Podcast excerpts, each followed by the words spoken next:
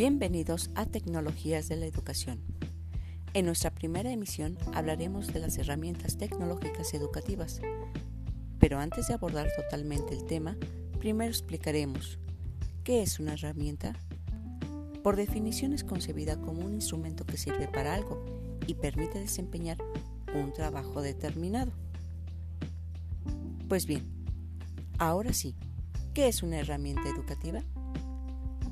Se puede definir como el apoyo educativo que tiene el propósito de facilitar la labor docente en el proceso enseñanza-aprendizaje.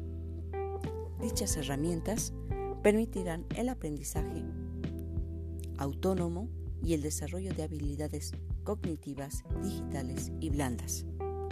El uso de la tecnología de información y comunicación, es decir, las TICs, en el sistema educativo va avanzando con el propósito de favorecer los aprendizajes.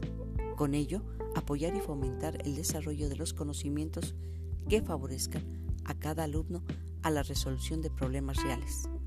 Las TICs permiten al usuario acceder a información inconmensurable, pero no se puede construir el conocimiento si en este caso el alumno no se apropia de la información. Es ahí donde debe hacer la suya y construir su propio conocimiento.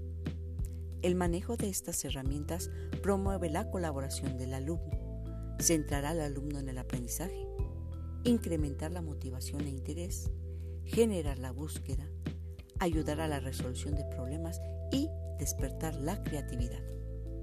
Pero es importante aclarar que no todo el trabajo educativo deberá basarse en el uso de las herramientas educativas o las TICs, pues solo son un complemento de los sistemas de enseñanza.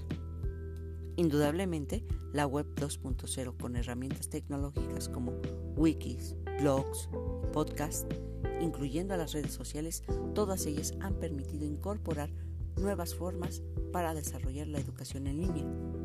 Una forma más abierta, sin estar centralizada solamente en una plataforma, fundamentándose en la gestión de contenidos y apoyándose en tareas.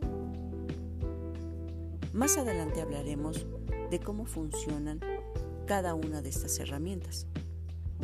Esperemos que haya sido de tu agrado y que te sirva esta información.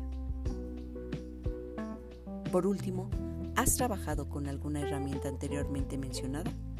Te invitamos a que dejes tu comentario en nuestro blog. Hasta luego. Gracias.